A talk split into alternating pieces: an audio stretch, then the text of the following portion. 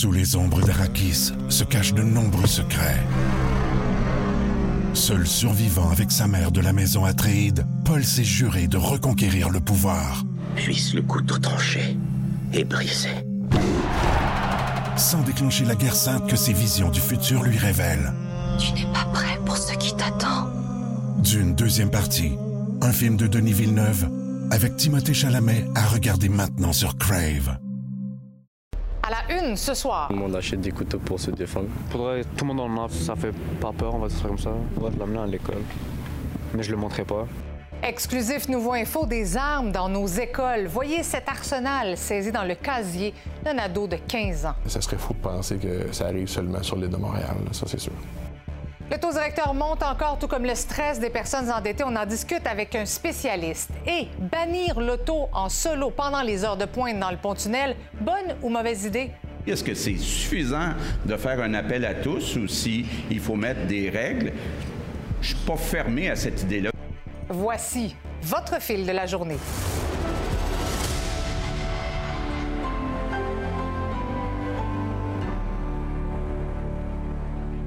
Mercredi. On commence avec un dossier troublant ce soir, les saisies d'armes dans les écoles. Non seulement des jeunes s'affichent fièrement avec des couteaux et même des pistolets sur les réseaux sociaux, mais il y a de plus en plus d'armes qui sont saisies dans nos écoles secondaires et primaires. C'est un problème réel et ça ne se passe pas qu'à Montréal.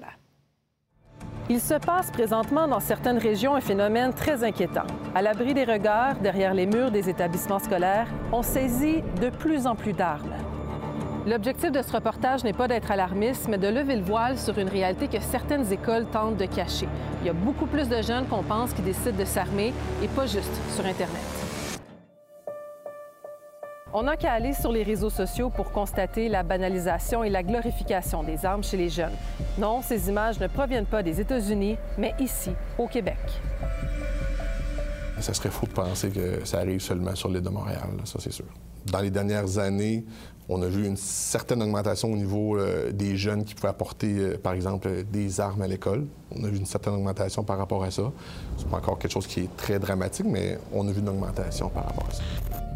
Voici ce que la police a saisi dans un sac à dos d'un élève de 15 ans à l'intérieur d'une école en novembre dernier.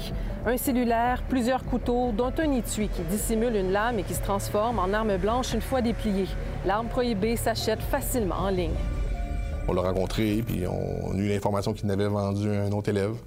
À partir de ce moment-là, ben, ça devient du, du trafic d'armes prohibées. Donc, euh, évidemment, ce jeune-là a été accusé, puis le dossier est aussi au tribunal de la jeunesse là-dedans. Aussitôt que l'école va euh, avoir une information à l'effet que peut-être qu'un jeune serait en possession soit d'un couteau, d'une arme blanche ou d'un pistolet, euh, il va immédiatement communiquer avec notre service de police. Ce cas est isolé, selon l'inspecteur Labbé. En moyenne, un ou deux couteaux sont saisis chaque année sur son territoire. Tout le monde achète des couteaux pour se défendre. Faudrait tout le monde en a, ça fait pas peur, on va dire ça comme ça. On va l'amener à l'école. Mais je le montrerai pas. Tu le laissais dans ta case ou tu l'avais tout le temps sur toi? Non, dans mon casier, dans mon sac. Quand on intervient dans cette matière-là, les jeunes nous le disent euh, d'emblée. Ils amènent ça à l'école et ils disent qu'ils amènent ça pour se défendre. On est toujours interpellé par rapport à ça. On se demande euh, ils veulent se défendre hein, de quoi, là? C'est quoi les réponses que vous avez? Bien, les réponses qu'on a, c'est qu'ils ont subi euh, de l'intimidation euh, sur les réseaux sociaux. Ils ont reçu des menaces à l'effet qu'ils allaient être victimes de voies de fait.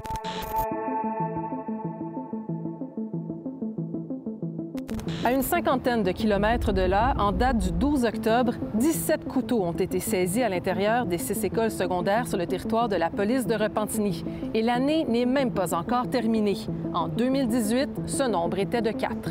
On n'a pas d'incident à l'école ou euh, à l'heure du lunch dans les rues avoisinantes où il y a des gens là, qui ont sorti des couteaux puis qui est arrivé des incidents violents. Aussi, le fait qu'on- qu'il y a 17 couteaux qui ont été saisis, probablement que ça a empêché ça. Mais vous n'êtes pas à On l'abri n'est pas à ça. l'abri, effectivement. Quand on voit le nombre de couteaux saisis, ben, on se dit qu'il faut faire attention. On applique le règlement municipal. L'école donne la sanction école en fonction de leur code de vie, mais nous, on envoie un constat d'infraction. Donné qu'ils sont mineurs, l'amende ne peut pas dépasser 100 plus les frais. À ce jour, aucune vraie arme à feu n'aurait été saisie à l'intérieur des écoles selon les données que nous avons réussi à obtenir. Plus d'une centaine de couteaux ont été saisis au Québec, mais ce n'est pas tout. D'autres types d'armes se sont retrouvés dans les casiers. En voici quelques exemples. La police ça sert à rien. Parce qu'on va dire, par exemple, que quand il vient, il t'agresse. Euh, le temps que tu appelles la police, ben. C'est pas un appel qui va être là. Je pense que le gars, il t'aurait déjà agressé, là. Le dénoncer ou dénoncer la personne. Mais non, c'est- des principes. Mais combien d'armes sont saisies dans les écoles du Québec? Impossible d'avoir une réponse précise. Chaque corps de police a un système informatique différent qui ne permet pas, dans la plupart des cas, d'extraire des données spécifiques reliées aux saisies d'armes dans les écoles. Même chose pour les centres de services scolaires qui, dans la plupart des cas, ne comptabilisent pas les données ou refusent carrément de les partager. Mais ce n'est pas parce que les données précises n'existent pas que le phénomène n'est pas en croissance. Et Marie-Michel, ce qui est perturbant, c'est qu'il y a des saisies d'armes qui sont même pas rapportées finalement aux policiers. Oui, bien, on vient de le voir. Hein. Ça a été extrêmement difficile d'avoir des données, d'obtenir des statistiques. On a vraiment l'impression que c'est un sujet qui est tabou, qui est délicat. Et plus je creusais cette histoire-là, Marie-Christine, plus je parlais avec des gens, plus on me disait ben non, Marie-Michel, on saisit des armes chaque semaine Comme dans si mon école normal. secondaire. Ben oui, comme si c'était normal. Puis on me disait, nous, on en saisit chaque semaine à mon école secondaire, puis on est la moins pire dans la grande région de Montréal. Et là, en ce moment, ce qui est encore plus troublant, c'est qu'on en saisit même dans les écoles primaires. Ça, Imaginez. C'est assez troublant. Il y aura une suite à mon dossier demain. Écoutez bien cet extrait de cet intervenant. Mais moi, récemment, on m'a parlé des écoles primaires. Des écoles primaires où des jeunes de 5e, 6e, ils se trouvent dans des conflits comme ça avec des bâtons et des, et des couteaux. Parfois des couteaux euh, ramenés de la maison. Là. Les exemples que tu me donnes, est-ce que les armes ont été saisies par la direction d'école? Est-ce que la police a été appelée ou non? Non, ils ont il n'y avait pas la police. Il n'y avait pas la police. Il y avait juste euh, l'école qui a saisi les, euh, les armes. D'ailleurs, qui n'a pas parlé trop. Mais c'est des enseignants qui parlent, qui parlent de, de, de phénomènes. Donc, pour euh, plus d'informations, je vous invite à aller sur notre site web. Mon dossier complet se trouve en ligne en ce moment. Merci, Marie-Michel.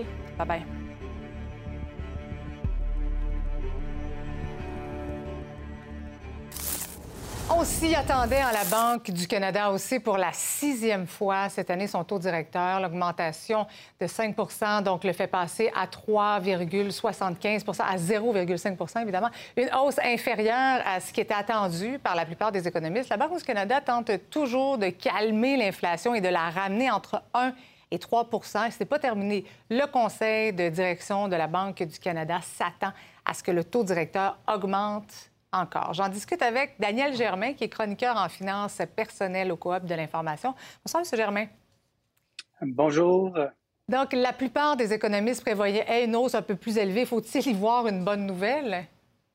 Je pense que oui. En fait, on nous avait préparé à pire, je crois. Euh, les communications de, de, du gouverneur de la Banque du Canada laissaient croire qu'ils étaient pour euh, augmenter ça de 0,75% de base.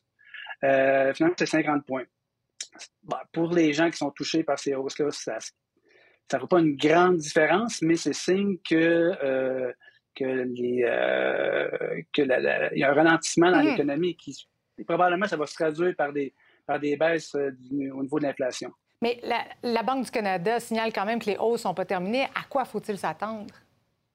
Ben, en fait, euh, ça fait. euh, le- le- le- les taux ont augmenté quand même assez rapidement. La dernière fois, c'était 0,75% L'autre fois d'avant, c'était 1% Maintenant, on est à 0,50 On pourrait s'attendre encore à une, une hausse de 0,50 mais euh, j'ai discuté avec des économistes aujourd'hui et ils s'attendent aussi peut-être plus à des, à des hausses de 0,25 et peut-être même à des baisses à la fin, à la fin de l'année prochaine. Donc, euh, c'est dire que euh, c'est long avant que, le, le- le- que, le taux que le- les hausses de, de taux fassent leur Mhm. œuvre sur euh, le taux d'inflation, mais ça commence, ça commence à, à- à se répercuter dans l'économie. Éventuellement, ça va toucher euh, l'inflation. Mais euh, je me demande, pour, les ménages, cette hausse d'aujourd'hui, qu'est-ce que ça signifie réellement? Ben, quand on parle de, de- de hausse de taux, euh, on pense que tous les, euh, tous les propriétaires de maisons vont être touchés par ça. Ce n'est pas le cas. La plupart des propriétaires ont des hypothèques à taux fixes. Eux ne sont pas affectés par ça.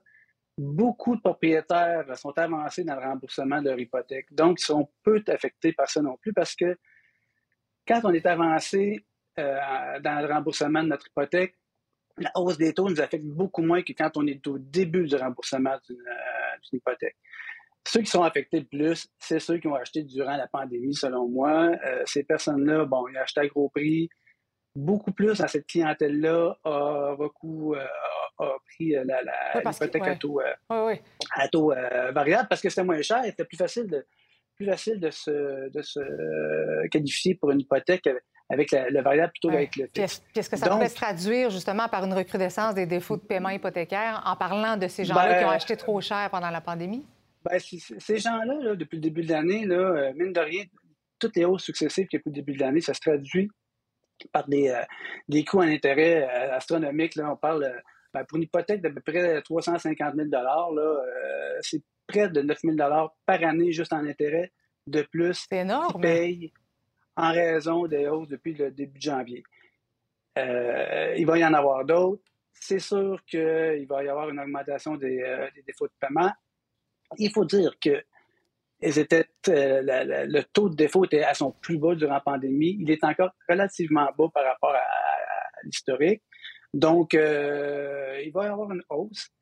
Est-ce que les banques, ça va dépendre de, de comment ces gens-là vont négocier avec leurs banques, les banques ne sont pas intéressées à prendre des clés des maisons. Mm-hmm. Je crois que autant, aussi longtemps que les gens travaillent, aussi longtemps que les propriétaires vont faire preuve de bonne foi, ils vont pouvoir négocier avec leur banquier, probablement trouver un arrangement, augmenter les termes de leur hypothèque. Et, euh, mais ça va, demander, ça va demander des choix difficiles. Oui, oui, on comprend tout ça. Ben, Daniel Germain, merci beaucoup d'avoir été avec nous ce soir. Ça me fait plaisir. Merci. Merci. Et puis justement, cette sixième hausse du taux directeur, ça a eu des échos euh, jusqu'à Québec. Le nouveau Conseil des ministres s'est réuni aujourd'hui pour la première fois au Parlement. Je retrouve donc Simon à Québec. Euh, évidemment, Simon, il a été question justement de la situation économique.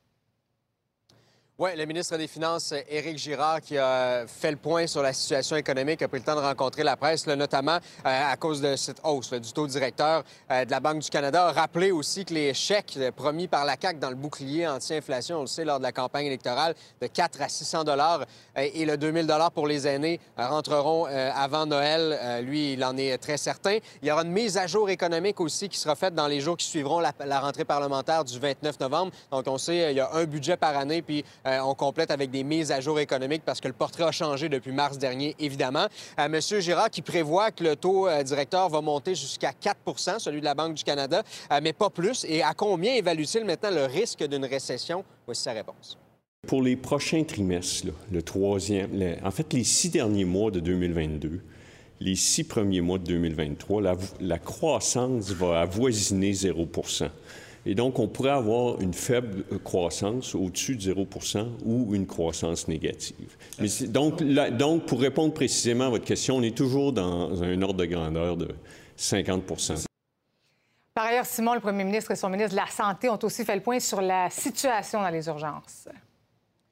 Oui, exactement. François Legault qui euh, l'a dit, le temps d'attente dans les urgences explose. Puis ben, on n'a pas besoin de le premier du premier ministre pour le savoir, évidemment. Manque de personnel, ça, ça fait longtemps qu'on en parle. Euh, François Legault qui dit que ça ne se réglera pas à court terme. Évidemment, il faut former davantage d'infirmières, puis on fait pas ça, évidemment, en un temps, trois mouvements. Euh, Monsieur Dubé, oui, Christian Dubé, qui dit qu'il y a une cellule de crise qui va être créée, là, qui va rassembler des PDG, des CIS et des SUS du Grand Montréal afin de, de, savoir ce qu'on peut faire là, à court terme pour réduire le temps dans les urgences. On parle notamment euh, de tenter de démobiliser euh, des, employés des hôpitaux, notamment pour le soutien à domicile. Ce serait du moins une partie de la solution. Il a aussi abordé la question des autres virus respiratoires hein, qui causent une affluence dans les urgences, euh, notamment le virus syncytial qui touche particulièrement les enfants.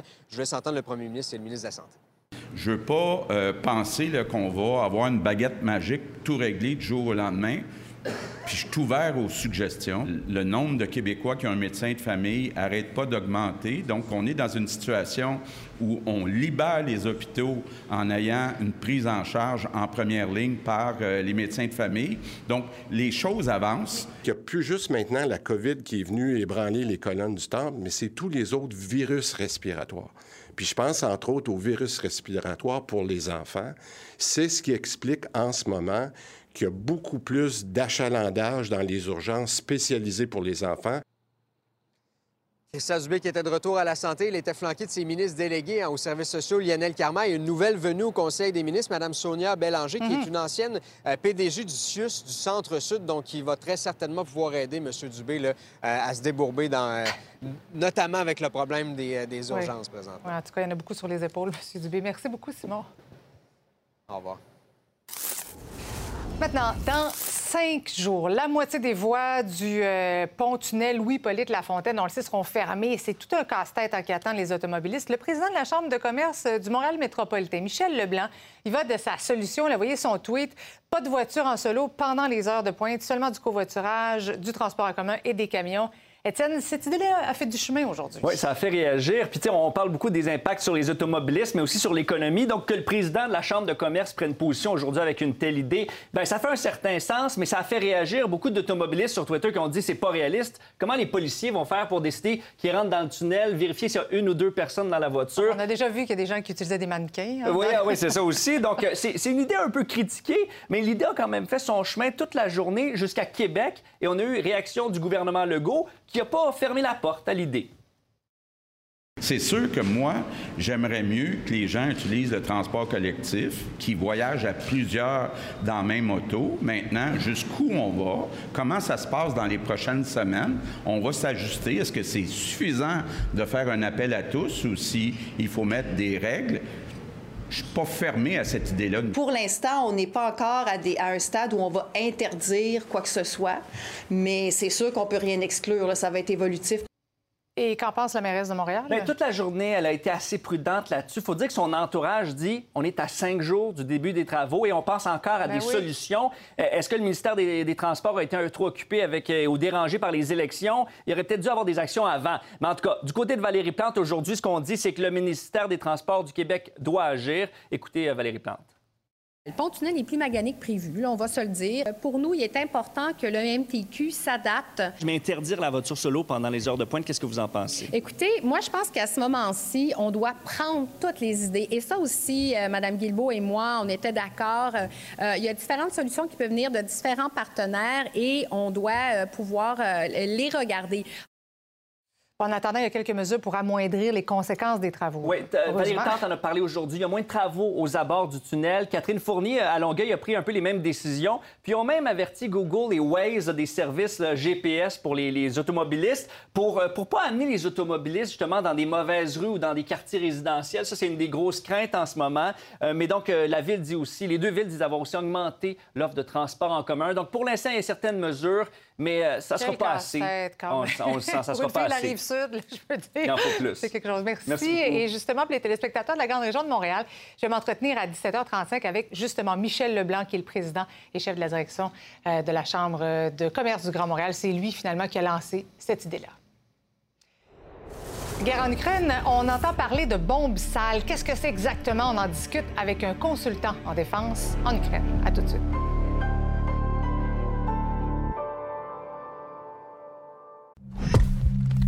Sous les ombres d'Arakis se cachent de nombreux secrets. Seul survivant avec sa mère de la maison Atréide, Paul s'est juré de reconquérir le pouvoir. Puisse le couteau tranché et brisé. Sans déclencher la guerre sainte que ses visions du futur lui révèlent. Tu n'es pas prêt pour ce qui t'attend. D'une deuxième partie, un film de Denis Villeneuve avec Timothée Chalamet à regarder maintenant sur Crave.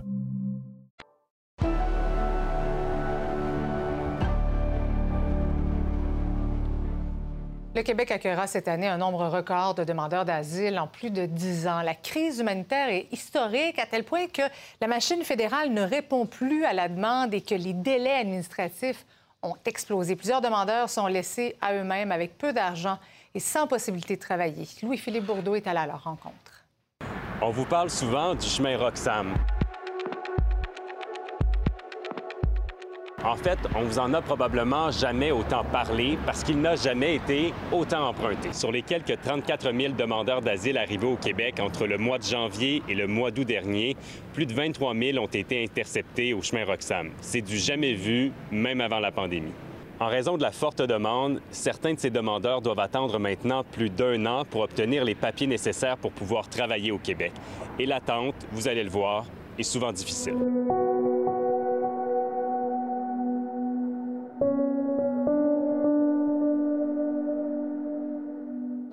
Énormément de personnes. C'est aussi beaucoup de familles, beaucoup de femmes enceintes, beaucoup de personnes vulnérables aussi. Puis là, c'est vraiment dans les derniers mois qu'on a vu que ça, ça fait aucun sens, de donner rendez-vous à quelqu'un un an plus tard pour débuter sa demande d'asile puis avoir un jour le permis de travail. Là, les délais sont vraiment, euh, ça fait, moi, je pense que c'est inacceptable.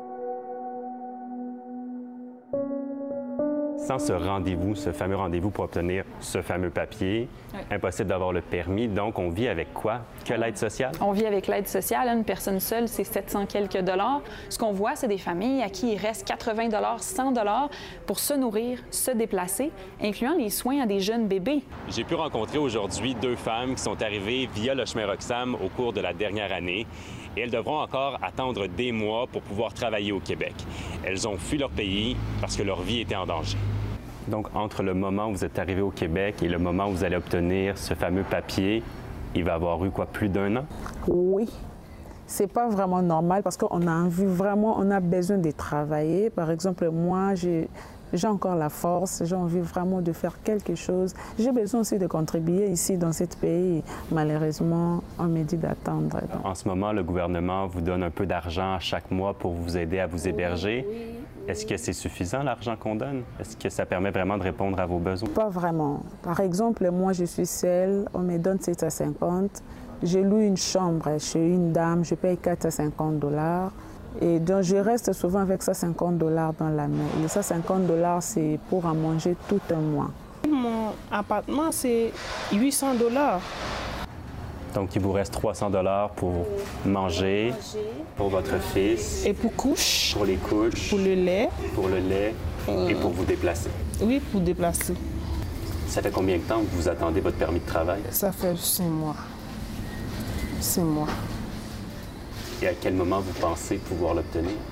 Je, je, ne sais pas parce que c'est juste le rendez-vous, c'est pour le mars 20, 2023. On demande que le processus soit accéléré. Moi, je pense qu'il y a des étapes bureaucratiques qui peuvent être faites pour que le permis de travail soit émis plus vite. Personne n'a besoin d'être entendu. Donc, laissons-leur au moins la chance éventuellement d'avoir leur audience dans un an, dans un an et demi. Puis, laissons-les pas vivre comme des animaux en attendant. C'est des humains. Par ailleurs, les immigrants et les résidents permanents représentent maintenant près du quart de la population canadienne, c'est selon Statistique Canada. Il s'agit d'un sommet parmi les pays du G7. Statistique Canada ajoute que les immigrants pourraient représenter jusqu'au tiers de la population d'ici 20 ans. En 2021, plus de 56% des immigrants récents ont été admis dans la catégorie économique et 62% des immigrants qui sont arrivés entre 2016 et 2021 étaient originaires de l'Asie. On en parlait plus tôt cette semaine. La Russie prétend que l'Ukraine prépare une bombe sale pour attaquer ses troupes. L'Ukraine dément ces allégations et a même invité des experts internationaux à visiter ses installations. Elle accuse la Russie de chercher un prétexte pour une escalade. De son côté, le ministre russe de la Défense s'est entretenu aujourd'hui avec son homologue chinois pour discuter justement de la situation en Ukraine. On s'en va d'ailleurs en Ukraine retrouver Edmond Huette, qui est ressortissant français et instructeur volontaire pour la défense territoriale de l'Ukraine. Bonsoir, Monsieur Huette. Bonsoir. D'abord, parlez-nous de votre situation. Vous habitez tout près de Kiev, c'est bien ça? Je suis à Brovary, qui est la banlieue sud-est de Kiev. Donc, vous êtes instructeur volontaire pour la défense territoriale de l'Ukraine. En quoi ça consiste, votre rôle? Eh bien, cela consiste à former à l'utilisation des armes de combat d'infanterie les recrues qui me sont confiées, dont la plupart n'avaient au départ aucune formation militaire, donc dans le cadre des missions qui vont être à, être, à accomplir. Hmm. On entend parler ces jours-ci de bombes sales. Qu'est-ce que c'est exactement? Une bombe sale, alors les gens ont tendance à croire qu'il s'agit d'une arme euh, nucléaire. En fait, il s'agit de mélanger des résidus euh, issus de la du combustible utilisé dans les centrales nucléaires avec une masse importante d'explosifs. Lorsque ces explosifs sont euh, allumés, cela provoque bien évidemment la dispersion des euh, débris radioactifs dans l'atmosphère. En fonction des vents dominants qui peuvent exister à ce moment-là, des zones importantes peuvent être contaminées. Rappelez-vous de Tchernobyl, mm-hmm. il n'y a pas eu d'explosion, mais les vents ont amené des euh, débris radioactifs sur l'ensemble de l'Europe. Ouais, plusieurs euh, parlaient de, de désinformation. Est-ce que, selon vous, cette, cette menace, elle est réelle?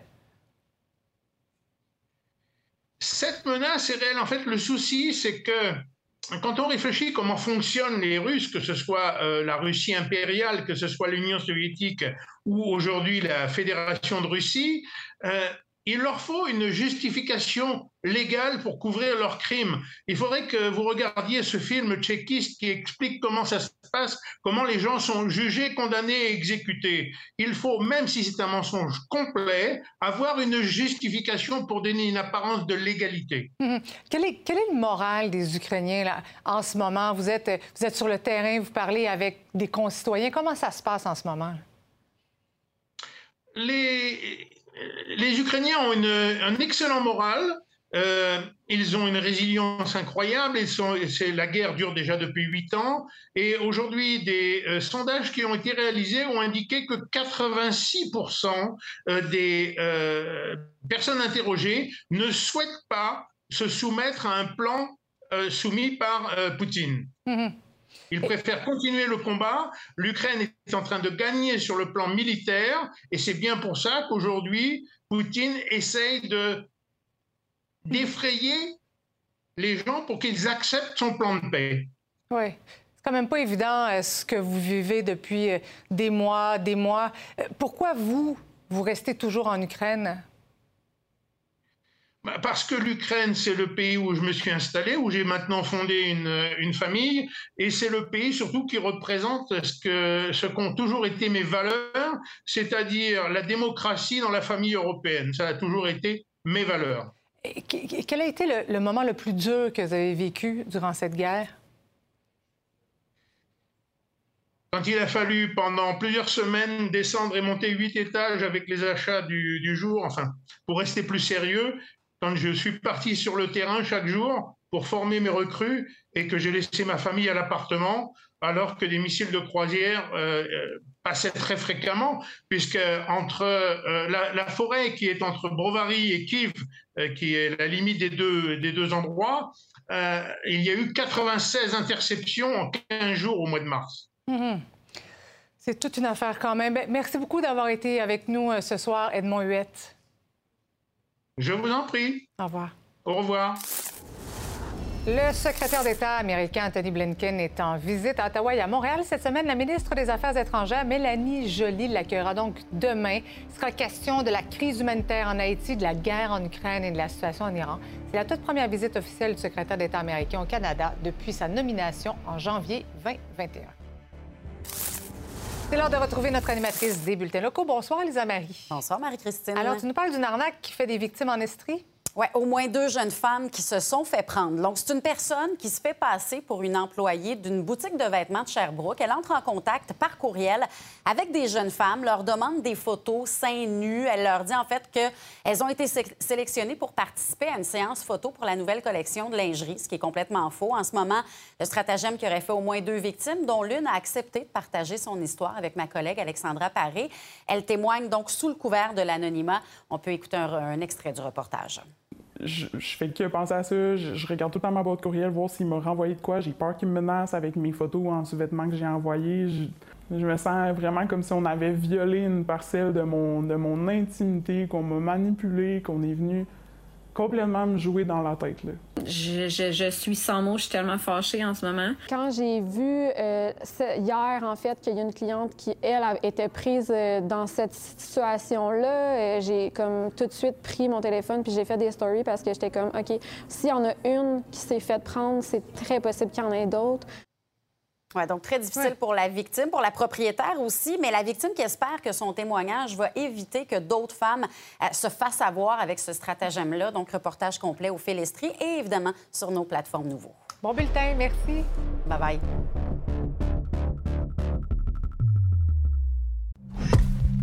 Sous les ombres d'Arakis se cachent de nombreux secrets.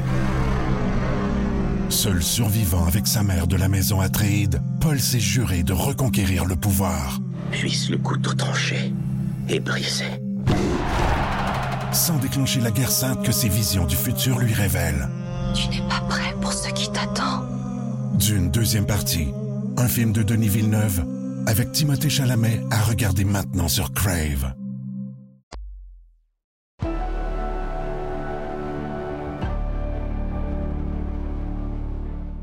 On revient donc sur cette proposition d'interdire les voitures en solo dans le pont-tunnel Louis-Polyte-Lafontaine en heure de pointe et autoriser seulement le transport en commun, les camions et le covoiturage aux périodes plus achalandées.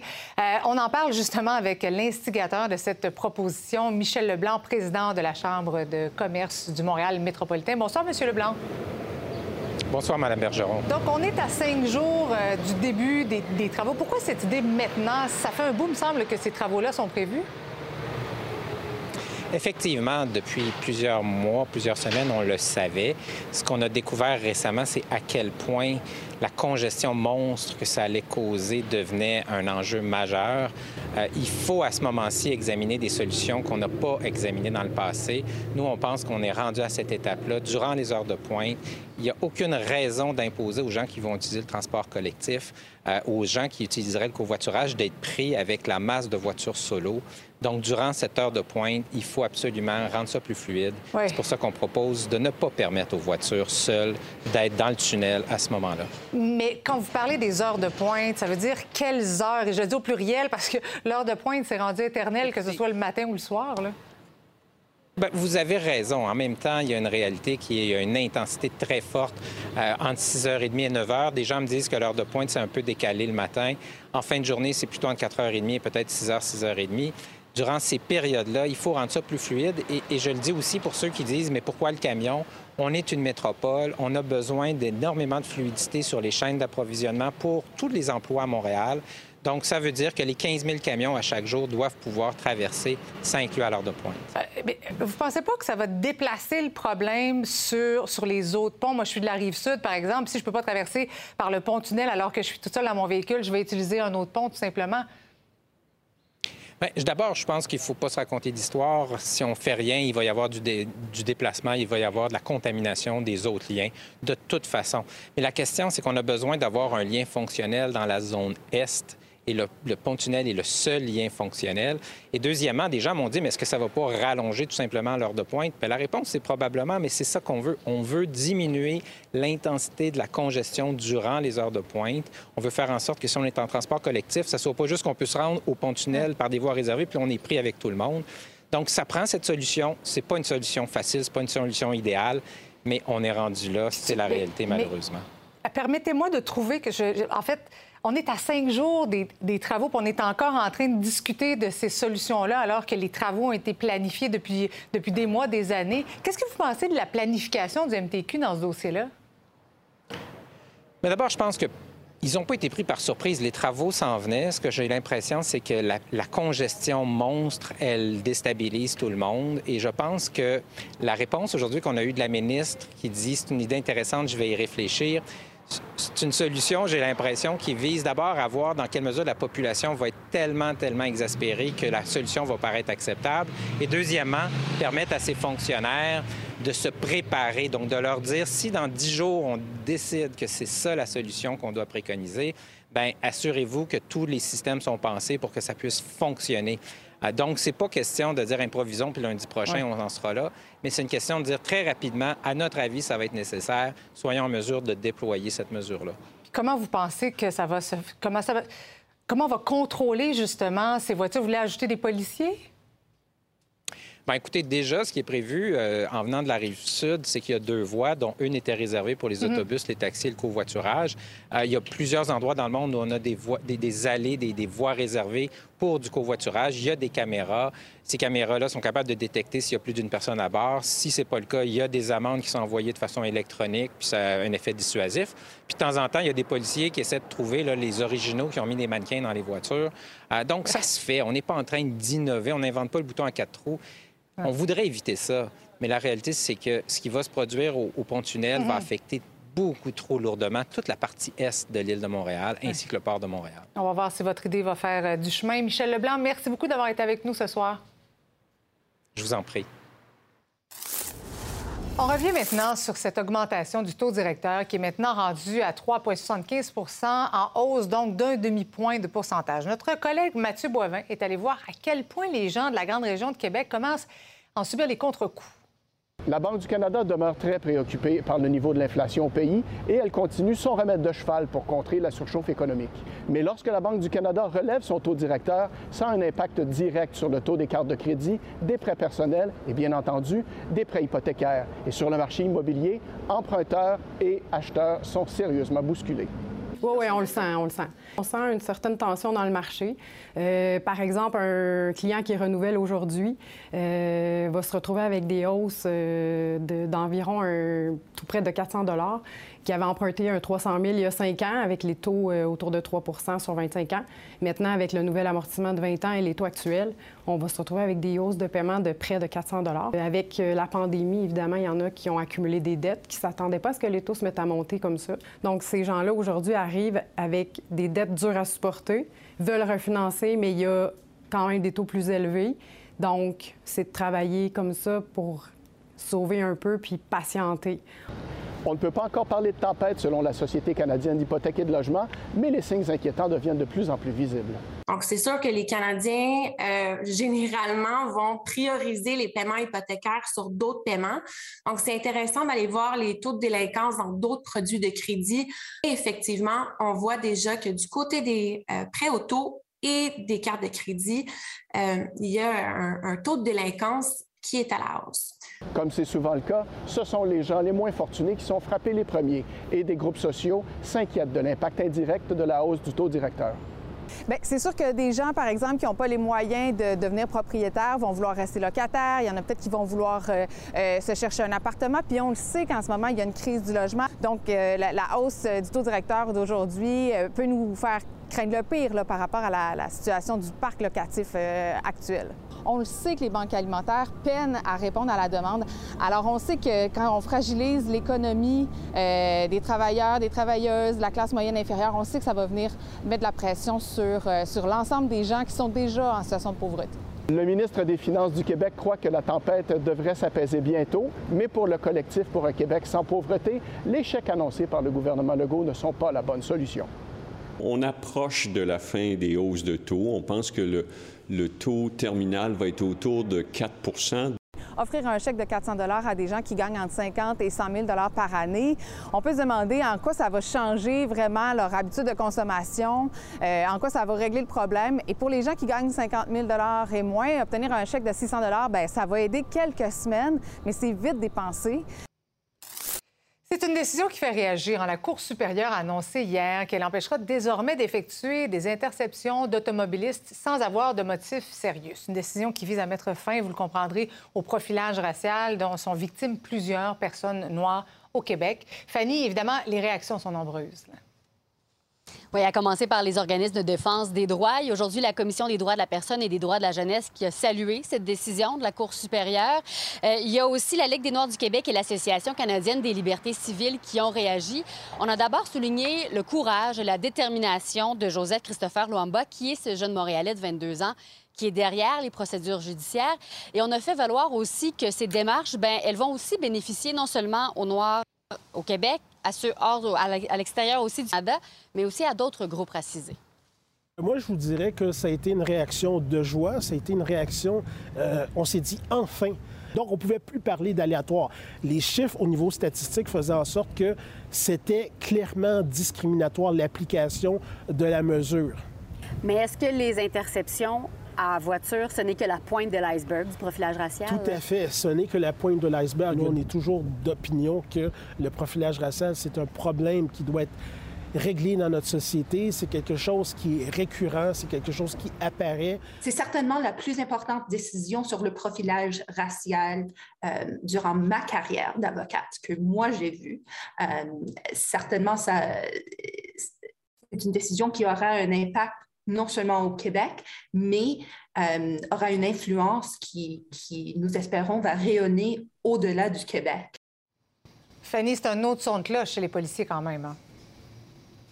Oui, parce qu'on dit craindre, en fait, pour la sécurité des automobilistes. Aujourd'hui, il y a l'Association des directeurs de police du Québec qui me disait qu'on utilise ces, ces arrestations aléatoires, ces interceptions aléatoires, aussi pour vérifier si les gens sont en état d'ébriété ou encore s'ils ont un permis de conduire qui est valide tous les directeurs de police du, Québec reconnaissent la notion de profilage racial. Vous savez, c'est 15 000 policiers.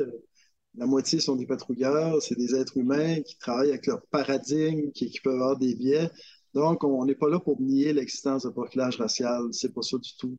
Puis ce qu'on dit, c'est si on adopte cette philosophie d'intervention-là, ça va enlever un grand nombre d'interceptions de véhicules, ça va avoir d'autres impacts. C'est toujours un équilibre hein, entre les droits de la personne, le, le sentiment de confiance, puis la sécurité de la population. On est là-dedans. Aujourd'hui, le gouvernement Legault s'est contenté de dire qu'il allait analyser cette décision de la Cour supérieure. Il faudra voir si le gouvernement décidera d'aller en appel. Et si ce n'est pas le cas, bien, les corps policiers auront six mois pour mettre en place ces nouvelles façons de faire. Merci, Fanny.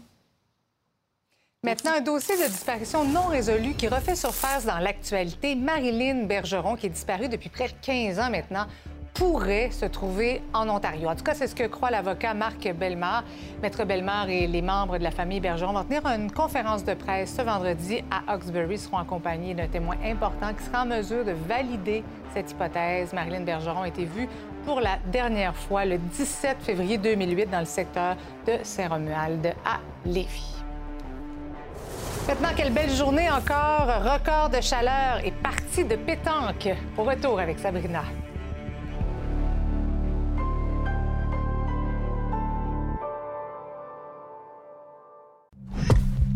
Sous les ombres d'Arakis se cachent de nombreux secrets.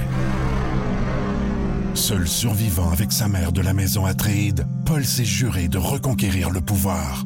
Puisse le couteau tranché et brisé. Sans déclencher la guerre sainte que ses visions du futur lui révèlent. Tu n'es pas prêt pour ce qui t'attend. D'une deuxième partie, un film de Denis Villeneuve avec Timothée Chalamet à regarder maintenant sur Crave.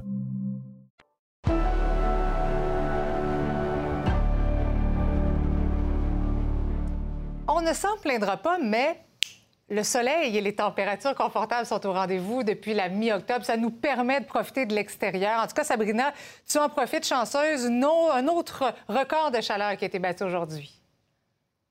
Effectivement. Et d'ailleurs, toujours en ce moment où je vous parle, 22 degrés. Et avec l'humidex, on ressent 24 au centre-ville de Montréal. C'est quand même assez inusité pour une fin du mois euh, d'octobre. Même chose pour hier. hein. On était le 25. On a battu un record de chaleur. Il a fait 24,6 degrés. C'est une des températures les plus élevées enregistrées tardivement dans un mois d'octobre. Donc, oui, on peut en profiter de la chaleur, mais somme toute, il y a quand même des questions à se poser. Pourquoi on vit ce genre de chaleur-là? Bien, j'en ai profité pour rencontrer un spécialiste de la question et j'en ai profité également pour jouer à l'extérieur. Voici mon reportage. En 2021, le 26 octobre, il a fait 11,3 degrés et en 2020, il a fait à peine 5,1 degrés. Et si on regarde, par exemple, dans le temps, depuis les 140 dernières années, selon Environnement Canada, eh bien, la température la plus chaude qui a été observée un 26 octobre, eh bien, c'était en 2012 avec 21,5 degrés. Et la température la plus basse a été de moins 6,1 degrés en 1976. Pour tenter de mieux comprendre ces phénomènes météo, j'ai donné rendez-vous au présentateur météo et spécialiste de l'environnement chez Météo Média, Patrick de Bellefeuille, au Parc La Fontaine. Est vraiment de particulier, et je pense que c'est ça qu'il faut souligner, c'est que si on regarde depuis le début de l'automne, en météorologie, l'automne commence le 1er septembre et non pas le 21. Du 1er au 15 septembre, on est dans la douceur. Là, ça commence bien notre automne, on, est dans, on reste dans la chaleur, on a encore des températures qui sont 1 à 2 degrés au-dessus des moyennes. À partir du 15, il y a une cassure qui va s'opérer jusqu'au 11 octobre, où là, au contraire, on va se retrouver 1 à 2 degrés sous les moyennes. On oubliait qu'il a fait un peu frisquet au début du mois d'octobre. hein? On a complètement oublié. Mais là, depuis le 12 octobre, au contraire, on est reparti dans l'eau Est-ce qu'on va devoir s'habituer aux aussi extrêmes de température, en fait? Oui. On va être obligé de s'adapter à ces changements-là. Je vous explique pourquoi. En fait, ce qu'on doit s'attendre à vivre, c'est des situations de blocage plus fréquentes. C'est-à-dire des périodes où il fait plus frais que la moyenne et ça dure plusieurs jours, rapidement suivi de températures plus chaudes que la moyenne qui durent aussi plusieurs jours. Notre automne, dans l'ensemble, aura eu euh, une moyenne, en fait, des températures au total au-dessus de la moyenne. Ce qui est agréable lorsque les températures chaudes et confortables se prolongent jusqu'au mois d'octobre, c'est qu'on peut poursuivre des activités à l'extérieur. Et justement, je vais aller voir des gens qui jouent à la pétanque en plein cœur du parc La Fontaine de Montréal. Tout l'été, on a joué ici. OK?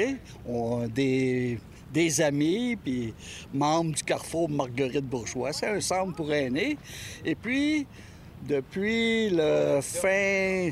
Depuis le début octobre, on jouait à l'intérieur à pétanque à tout. Là, on sait qu'il fait beau depuis deux semaines au moins. Fait que depuis deux semaines, on se donne rendez-vous à l'extérieur des amis, puis on joue. On est assez bien. Écoute, là. Fait que donc, on en profite, les derniers rayons avec les, mes amis. Je vais essayer de faire des points, là.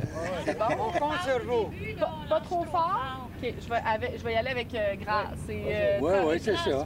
Let's go, Sabrina. OK. Sabrina. Sabrina! Sabrina! Oui, oui, oui. Ah, ben, c'est pas Hey, trop ben,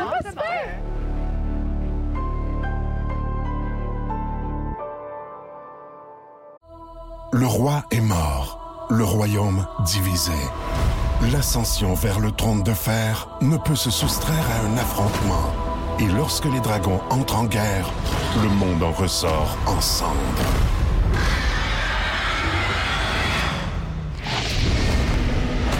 Entre deux factions, tous devront choisir.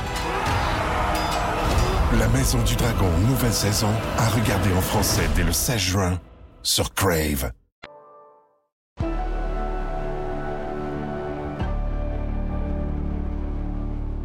Avec Michel, ce soir, tu soumets à tes débatteurs la fameuse proposition là, Ouais. de la Chambre de commerce de Montréal métropolitain pour amoindrir les impacts du, des travaux Eh, au tunnel euh, Louis-Polyte Lafontaine. C'est dans cinq jours. Euh, Ouais. Déjà, ça crée de l'angoisse, de l'anxiété. Il y a environ 120 000 euh, véhicules qui passent dans le tunnel chaque jour. Il y a 13 qui sont des camions. Et alors, le président de la Chambre de commerce qui propose de limiter durant les heures de pointe euh, seulement le covoiturage, par exemple, qui pourrait être permis, le transport collectif et les camions, pas d'auto solo. Alors, c'est la question qu'on vous soumet ce soir. Devrions-nous interdire l'auto solo pendant les heures de pointe dans le tunnel, pendant les trois ans que vont que les heures durer de les pointe, c'est tellement long. Oui, mais quand même, il y en a qui sont un peu Ouais. plus intenses et ciblés. On en débat ce soir à 22h30 avec, entre autres, Victor Henriquez. On aura Déborah Cher-Enfant et euh, Maître Nada Boumefta, ainsi que notre débatteur invité, l'urbaniste Richard Bergeron. Il y a beaucoup à Ah oui, dire, euh, ben lui, oui, ben là-dessus.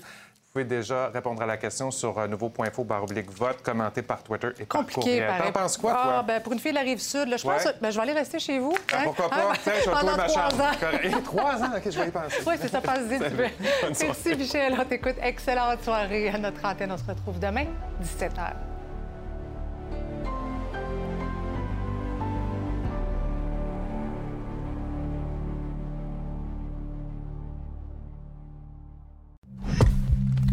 Sous les ombres d'Arakis se cachent de nombreux secrets.